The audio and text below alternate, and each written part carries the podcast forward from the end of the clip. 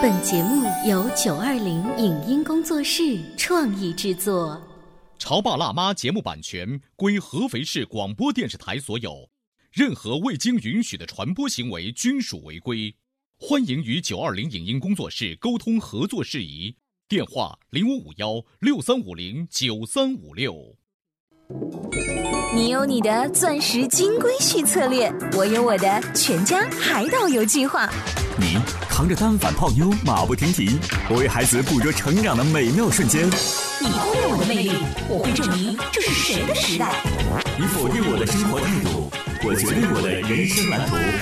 帅哥俊男靠边站，有了宝宝的潮爸魅力更爆发。窈窕美女靠边站，有了宝宝的辣妈魅力更火辣。我是辣妈，不是老干妈，我为自己代言。我是潮爸，不是太阳能浴霸，我为自己代言。潮爸辣妈。本节目嘉宾观点不代表本台立场，特此声明。别看电视啦，快去写作业吧。都几点了还不起床？作业怎么才写这么点儿？这些话你是不是听着特别耳熟？是不是每天都要对孩子说无数遍？是不是因为孩子磨蹭而头疼万分？为什么说磨蹭是孩子学会时间管理最大的敌人？而磨蹭背后的原因是什么呢？父母包办所有事，对于孩子的成长是种怎样的灾难？面对慢半拍的孩子，家长应该从哪些方面做自我检讨？欢迎收听八零后时尚育儿广播脱口秀《潮爸辣妈》，本期话题：教会孩子时间管理第一集。欢迎收听八零后时尚育儿广播脱口秀《潮爸辣妈》，大家好，我是灵儿。嘿，大家好，我是小欧。今天直播间为大家请来了中国科学技术大学终身学习实验室的齐涛宇老师，欢迎。欢迎齐老师。大家好，齐老师。呃，现在我们算着这个时间点，你自己家的女儿成绩单已经拿来了。嗯，应该这两天就下下来，就下下来。下下来之后，你会用一种什么样的心情深呼吸，然后去跟女儿聊这件事情？其实我现在发现哦，我等我女儿的成绩比我当年还要忐忑，是？等自己的吗？对，我觉得我当年的时候至少是自己考的，好不好呢？你心里是知道的。但是我女儿呢，无论是考的怎么样，她回来都会告诉我说：“妈妈，我考的不错。”每次她说这句话的时候，我就格外紧张。你没有感觉是三十年前的你也是这样子的？反正我是这样子的，就每次我爸妈问我你考的怎么样，我会说两个字：还好，还好。哪怕那个分数是四十分，还好，因为还有人比我更差。是吗？我一般会觉得还好，其实就是一般般，不错，就是还真的是还好。因为我可能没考过几次不错。真的吗？我不知道现在的小朋友在跟爸爸妈妈报这个成绩的时候，会有一种什么样不一样的语态呀？那我们作为新时代的家长，拿到成绩单的那一刻，会怎么样控制自己的情绪？接着跟小朋友来进行一个科学性的谈话。我跟你说，控制情绪太对了。嗯，我们部门就有一个孩儿他妈。小雪妈妈她说：“哎，我现在呃听潮爸辣妈节目，我也会控制情绪嘞。尤其是我女儿考试成绩的这一块，我会控制情绪。我说你怎么控制呢？嗯，是这样子的，呃，趁孩子成绩没有出来的时候，我赶紧带他玩。这样的话呢，如果他考差之后呢，我不至于当场会爆发。哦，用这种躲避战术来进行控制情绪。那好，我们分两头说，这个孩子的成绩单下来了，考得特别好。”考得不好，这两头我们都得做寒假作业，我们都得预习，可能下一个阶段的课呀，甚至把兴趣班排起来。在这个寒假的时候，我们请齐老师跟我们来聊一聊，教会孩子时间管理，尤其在这样超长的假期之前。嗯，我们其实，在聊这个话题之前，其实是家长都会面对的一个问题。无论你考得好还是不好，孩子都得写寒假作业，对吗？孩子都得有正常的作息，对吗？孩子明年还是要继续去。进行他的求学之路，所以呢，呃，我们如何帮助孩子进行时间管理是非常重要的。但是在帮助孩子时间管理之前，很多爸爸妈妈一定会很抓瞎，因为孩子有各种磨蹭。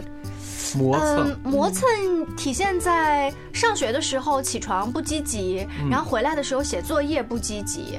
对，起床磨蹭，睡觉磨蹭，吃饭磨蹭，出去玩都可以磨磨蹭蹭的穿个衣服。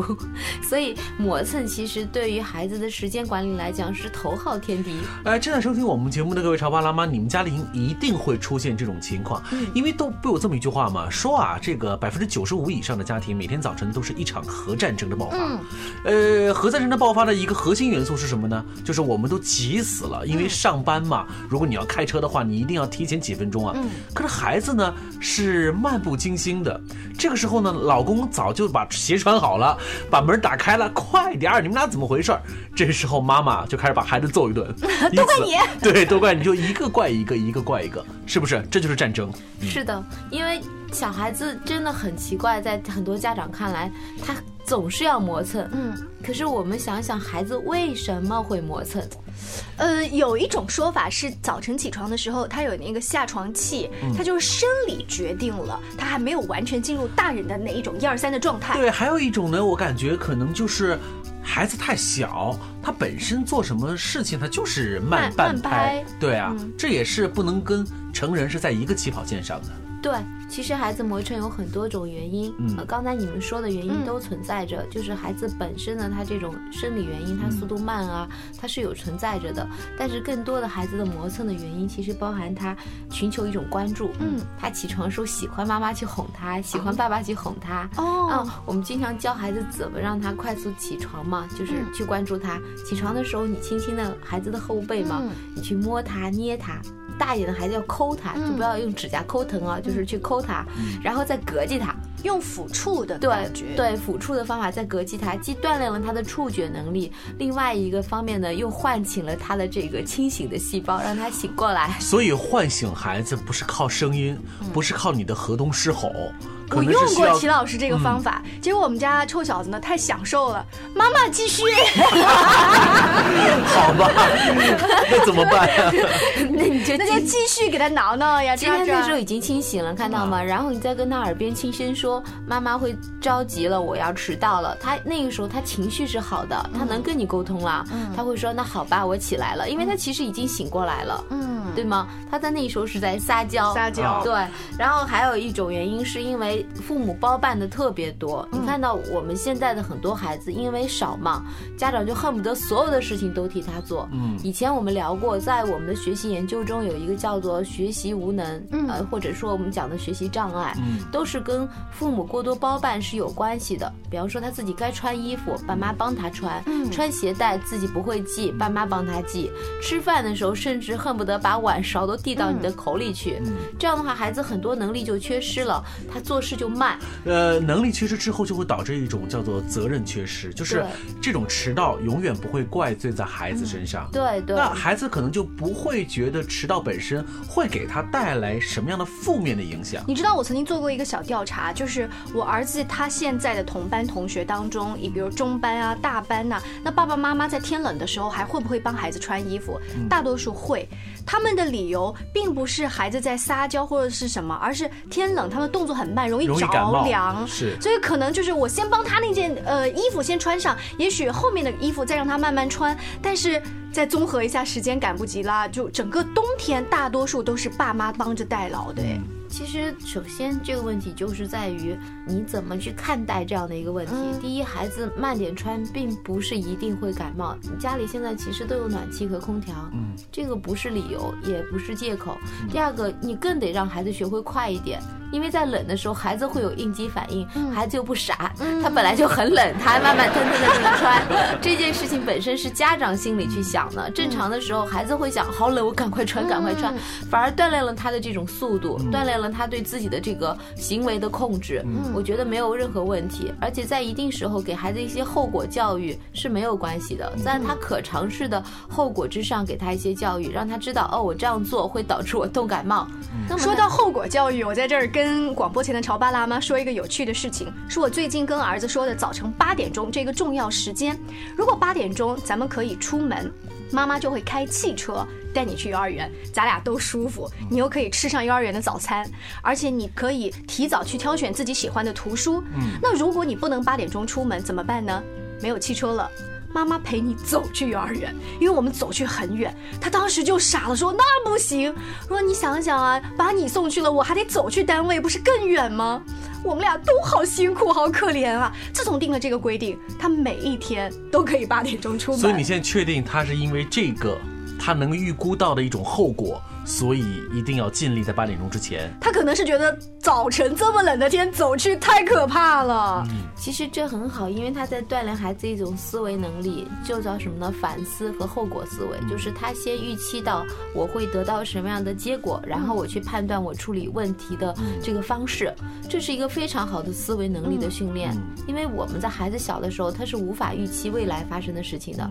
我们不断的让他知道做一些事情是有界限的，那么他就不断的按照这个界限的范围内进行自己的行为控制。而且我觉得这个界限一定要明晰。我们以前只是说孩子快一点，快一点，不早了，不早了。这是模糊的，但是当我告诉他说八点就是八点，你看那个长长指针指到那个数字的时候，那就是八点，比以前说快一点不早了，对孩子来说要简单操作。对，所以在所有的定制里面一定要有可衡量性嘛。嗯，今天我们在学习力的这个单元当中，我们聊的是帮助孩子进行时间管理，但是其实我们到目前为止都没有聊如何管理时间，我们只是来聊早晨这个战争如何的避免。其实啊，当我们去避免一场早晨。晨可能会发生的战争，那不就是一直个非常合理的时间管理吗？对不对？对，是这样的。其实我们在讲的孩子磨蹭，就是刚才以这个起床为例子，我们来处理孩子时间磨蹭的这个问题的时候，还有两个情况，孩子也会出现的。一个确实是天生的，天生的，因为我们巴甫洛夫他当时把我们就是孩子的这个特点分了四个类型，嗯，这四个类型：兴奋的，嗯，活泼的，嗯，然后他是那种就是安静的，还有意志的，嗯，哦，就是说这四种孩子可能是他的天生的这种特质，特质。然后前两种是那种效率比较高的，后面两。种就是慢吞吞的，那么这是他天生的一些特质。那么遇到这样的孩子，家长只有慢慢的在我们后面的方法里一点点的去调整他的时间观念和他的速度。但是你硬去骂他是没有意义的。嗯，那么另外还有一些孩子是什么呢？就是因为任务太重。为什么孩子不愿意起床？比方说我女儿可君，呃，有一天是我准备带她去玩儿，嗯啊，早上七点钟不到，王鹤军就开始拽我耳朵了，起床了，起床了，起床了，因为他知道今天是一个。大日子，对，可以出去玩的日子啊。第二天呢，我给他布置了很多习题，我说你今天要做外语，还有这个数学要做完，因为你那天作业好多啊。我说你得提前做完它。那天早上起床的时候。我推他，他说再睡一会吧。我推他，他说再睡一会吧。他的潜意识知道，一个是出去玩，一个是在家写作业，而且一个作业很多，他有一点恐惧。我突然意识到这个问题了，我跟他说：“这样，宝宝，你现在起床的话，我们要减轻一半的工作量。”他简直是从床蹦起来了。好了，我现在可以起来了。这孩子是人呐，趋利避害，小孩子也是一样的。今天我们在聊学习力的时候呢，其实我们教的是孩子如何进行时间。时间管理，教孩子时间管理啊，这话说的其实特别大气。嗯，那是因为我们自己也要学会时间管理。那大人如何学习时间管理，然后进而影响到自己的宝宝呢？接下来是广告时间，稍后接着聊。您正在收听到的是故事广播《潮爸辣妈》。潮爸辣妈播出时间：FM 九八点八，合肥故事广播，周一至周五每天十四点首播。二十一点重播，网络收听请下载荔枝 FM、蜻蜓 FM、阿基米德、喜马拉雅、中国广播以及苹果 Podcasts，搜索“潮爸辣妈”订阅收听。微信公众号请搜索“潮爸辣妈俱乐部”，参与节目互动哦。潮爸到，辣妈到，准爸到，育儿专家请。中国内地首档八零后时尚育儿广播脱口秀，陪你一起吐槽养育熊孩子的酸甜苦辣，陪你一起追忆自己曾经的小世界。潮爸辣妈。本节目嘉宾观点不代表本台立场，特此声明。别看电视了，快去写作业吧。都几点了还不起床？作业怎么才写这么点儿？这些话你是不是听着特别耳熟？是不是每天都要对孩子说无数遍？是不是因为孩子磨蹭而头疼万分？为什么说磨蹭是孩子学会时间管理最大的敌人？而磨蹭背后的原因是什么呢？父母包办所有事，对于孩子的成长是种怎样的灾难？面对慢半拍的孩子，家长应该从哪些方面做自我检讨？欢迎收听八零后时尚育儿广播脱口秀《潮爸辣妈》，本期话题：教会孩子时间管理第一集。欢迎回来！今天潮爸辣妈的直播间，小欧跟灵儿为大家请来了齐陶宇齐老师，我们一起聊一聊教会孩子时间管理。是，尤其是在这一个寒假来临之前，显得尤其的重要。我们之前聊到了说，孩子不会时间管理，直接导致的一个情况就是孩子特别愿意去磨蹭。孩子越磨蹭，我们越生气；我们越生气，我们就想要揍孩子。嗯，这一下来就是个恶性的循环。那有没有可能是这样？其实孩子他一直是这么磨蹭。啊，平时呢，你是一个好脾气的妈妈，你就。觉得哎算了，我等待。嗯，可是突然这一天呢，你被你的领导批评了，你自己心里面窝火，你只是没说出来而已。于是看儿子哪里都不顺眼。有可能，因为我们讲到孩子的问题的时候，很多是家长问题的一个迁移。嗯。就是我们在教孩子时间管理的第一步，其实是我们家长要学会先控制好自己的情绪，才能有效的帮助孩子进行时间管理。因为如果一个非常急躁、一个容易发脾气的家长是没有办法帮助孩子形成有条理、有规则的生活的。嗯，对。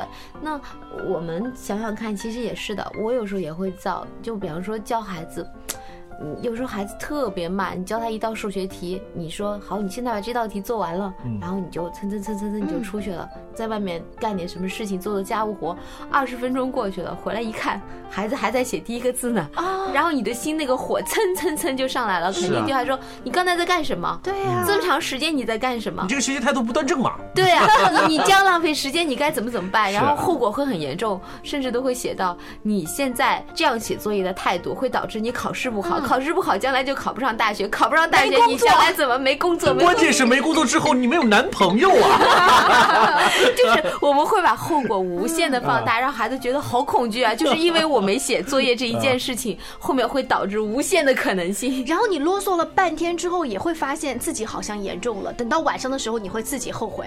如果你在动手了之后，你更会后悔，说这么可爱的一个孩子，我怎么下得了手？不就是一道题没写吗？对，你看报纸上经常会说爸爸妈妈把自己的。孩子打的，就是到医院啊，或者什么。其实我相信那些父母平时也应该是疼爱孩子的，他也不是故意这样做的，只是因为他的躁、他的急是啊，导致他的一种行为的失控。因为您说的这个，正好是有很多的法律工作者在呃解读这个虐待儿童的背后的那个初始的动因是什么？是不是他真的就是不喜欢孩子而故意施虐？但研究发现，有相当部分的其实并不是这样。对，有有句话说“爱之深，那个什么之切”，嗯那个责就会变成了那种虐之切，都可能会会来，因为他太想要去把的情绪和意图表达出来了。对，因为他太躁了，他的情绪控制不住了，他失控了，导致于整个行为失控了。那这个时候，你想在这种情况下，他如何能帮助孩子进行时间管理呢？因为他在骂孩子时间都已经耗掉了。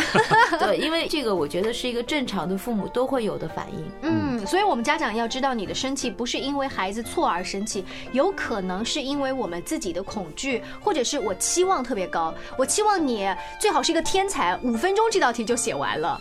但是没有想到你没有写，反而只是开了一个头而已。对，还有可能就是你的情绪当时并不好，就像你说被老板骂了，嗯，或者是我什么事情不开心，或者是我们本身自身就是一个焦虑性的人。对，比如说我们接下来我们会发现有好多地方是我们彼此都有过的，比如说我们也不想上班，我们也不想吃饭，比如说别人说你气色不好，我这一天都特别的不开心。嗯，还有什么手机呀，你会常常的会放在身边呐。手机二十四小时不敢关机啊，或者是在外面出差的时候，也会想这件事情同事有没有处理好，我交代的那一个同事他能不能帮我办妥呀？经常觉得很累啊，莫名其妙就打哈欠呐。